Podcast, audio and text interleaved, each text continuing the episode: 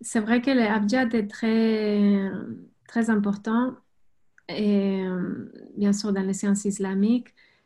C'est ce qu'on écrit en réalité, je n'ai pas mentionné ça, mais juste après le, le tamam tul ça veut dire quand on finit les mufradat, on écrit la, phrase de abjad, non?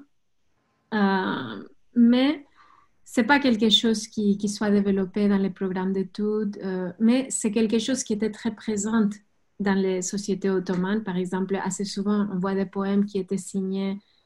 Dans la, dernière phrase était euh, un vers que si on, faisait les calculs de toutes les lettres, ça nous donnait la date euh, où ce poème avait été écrit.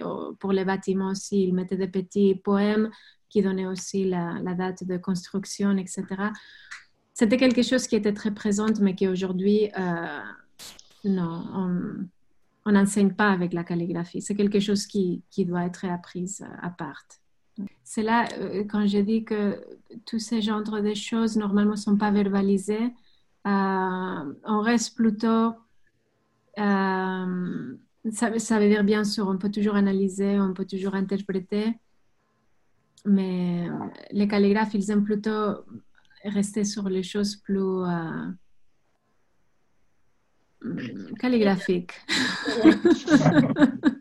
à l'œil de percevoir, à l'œil de percevoir. voilà, exactement, exactement. De, ressentir. Exactement, exactement. C'est très bien dit. Merci.